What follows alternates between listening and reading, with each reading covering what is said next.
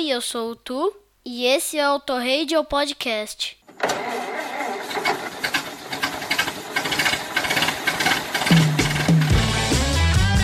Olga, traga meu pullover. Vamos ao baile dos enxutos. Requebrar o esqueleto.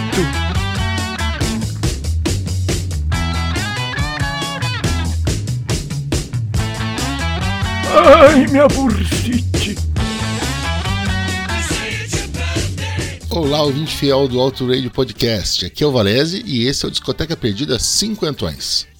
Setembro, o inverno vai embora, passa o resto do ano em Curitiba e a primavera de 1972 nos trouxe algumas pérolas que acabaram de completar 50 anos.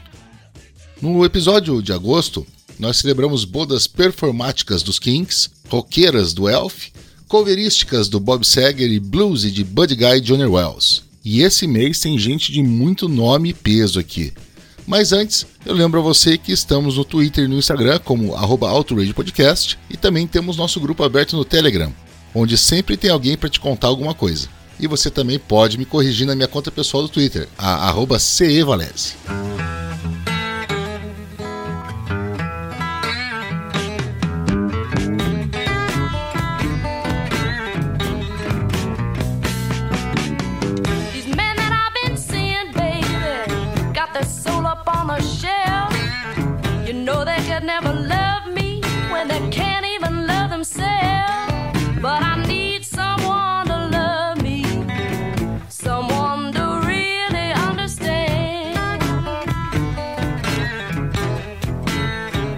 Quando eu disse que temos nome de peso, eu deveria dizer temos sim. Afinal, quem está entrando na casa dos 50 é o excelente álbum Close to the Edge do Yes. Vindos do sucesso do seu quarto trabalho, Fragile, o quinteto inglês formado pelo vocalista John Anderson, o baixista Chris Squire, o batera Bill Bruford, Steve Howe na guitarra e Deus Rick Wakeman nos teclados, precisava provar que dava para continuar no caminho. E não só fizeram isso, como superaram as expectativas e criaram uma obra que chegou à quarta colocação na parada britânica e a terceira nos Estados Unidos, fazendo parte dos 500 maiores álbuns de todos os tempos na eleição de 2020 da Rolling Stone e vendendo mais de um milhão e meio de cópias. Isso num trabalho curto, de apenas 37 minutos, com uma música do lado A e duas no lado B. Toda a face do bolachão pertence a Close to the Edge, um épico de 18 minutos baseado na obra Siddhartha, do escritor alemão Hermann Hesse, e que, coincidentemente, está completando esse livro agora 100 anos da sua publicação em 2022.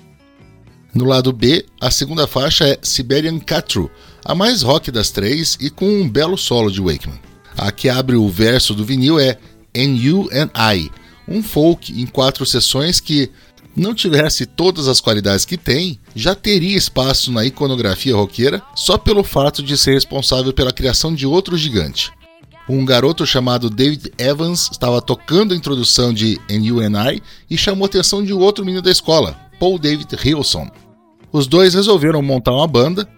Paul mudou o nome para Bonovox e o U2 tá aí até hoje. Inclusive, David Evans também mudou o nome. E é mais do que coincidência o fato do disco do Yes ser chamado, vocês lembram? Close to the Edge. Vitrola! Também temos blues fazendo aniversário, na voz doce e poderosa de Bonnie Raitt. A americana já tinha chamado a atenção com seu homônimo álbum de estreia em 71 e fincou de vez o pé com seu segundo lançamento, Give It Up. O disco tem também 36 minutos, mas ao contrário da psicodelia dos ingleses, conta com cinco músicas de cada lado. Algumas delas simplesmente sensacionais, como a swingada You Told Me Baby, quase um cruzamento entre o folk e o soul.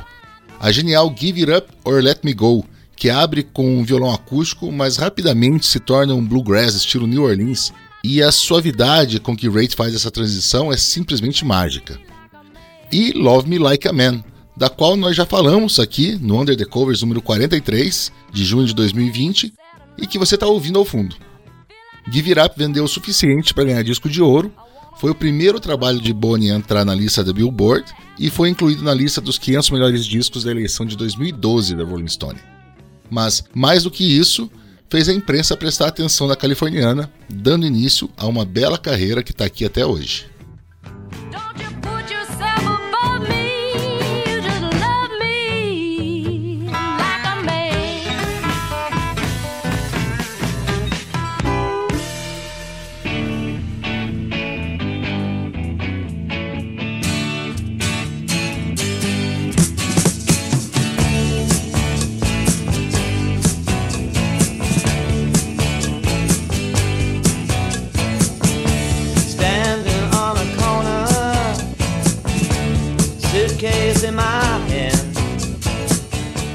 1972, o Motte Hoople tentou sua última bala de prata.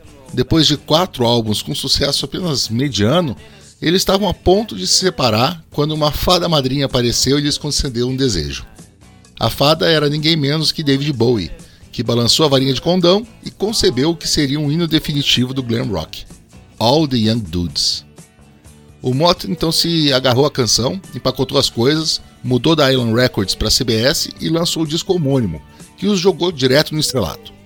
É claro que a música de Bowie, cujo single alcançou o terceiro lugar nas paradas americanas, foi o carro-chefe, mas as outras oito faixas que completavam os 40 minutos do trabalho não eram nem de perto de se jogar fora. O disco já abre com Sweet Jane, cover de Lou Reed, que vocês estão ouvindo ao fundo, e que traz uma atmosfera mais animada ao som etéreo do Velvet Underground. Aliás, Sweet Jane também tem uma versão bem legal com os Cowboy Junkies, que na minha cabeça eleva a potencial tema de Under the Covers. Mas, voltando ao RuPaul, também vale destacar a faixa Mama's Little Jewel, um hard boogie com letra safada que se encaixaria muito bem nas vozes e estilo de um Mick Jagger ou um Bon Scott da vida. Somem ainda o peso das guitarras de One of the Boys e já temos indícios suficientes para fechar o diagnóstico. All the Young Dudes é um puta álbum de rock clássico.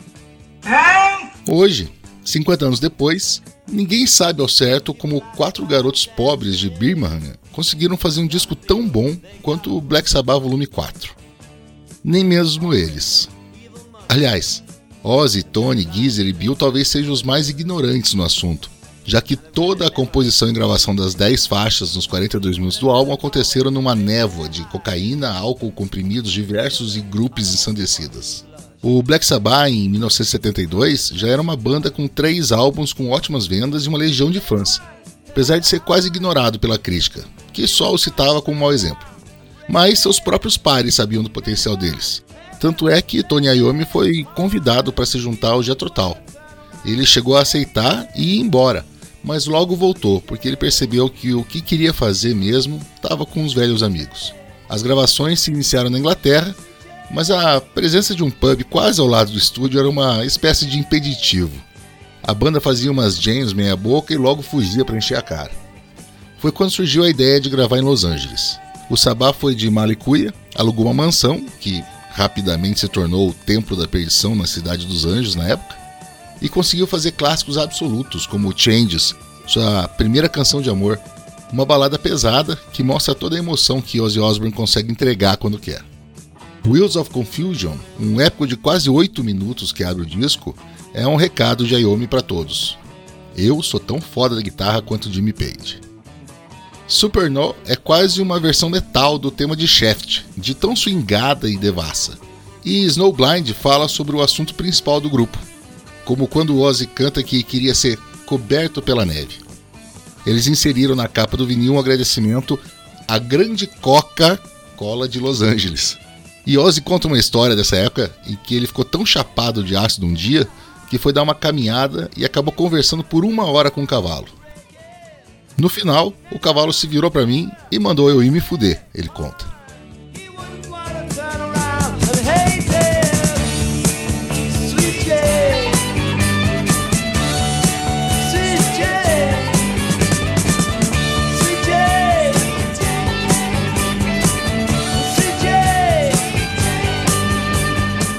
Então, para evitar que vocês me deem um coice parecido, vou encerrando esse episódio dos Cinquentões.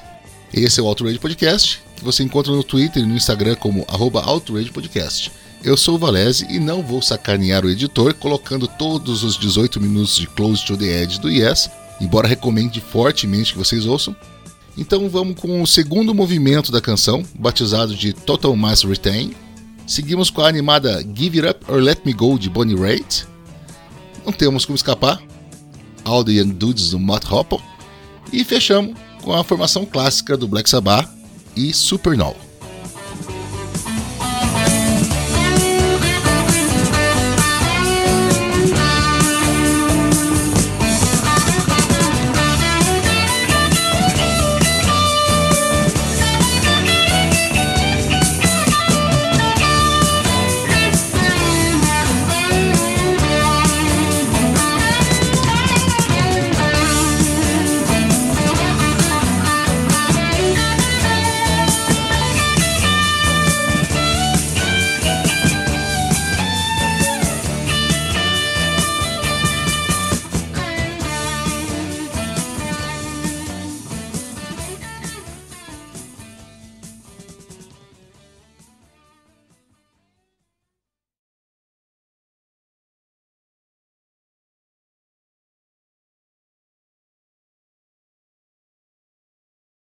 O volume está muito baixo. Isso.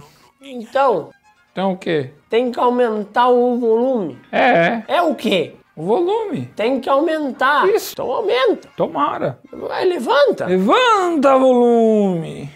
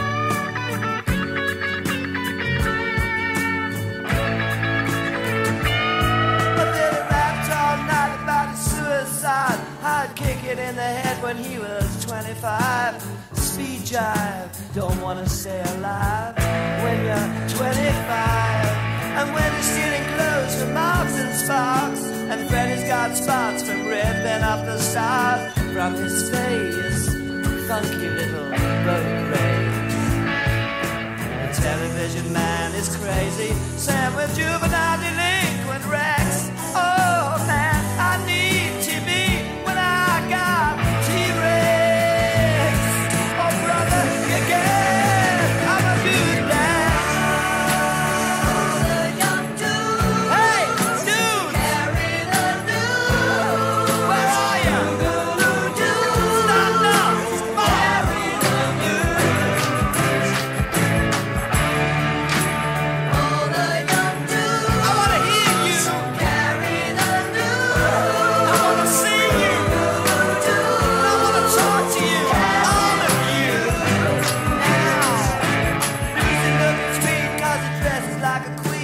kick like a mule. It's a real mean team, but we can love.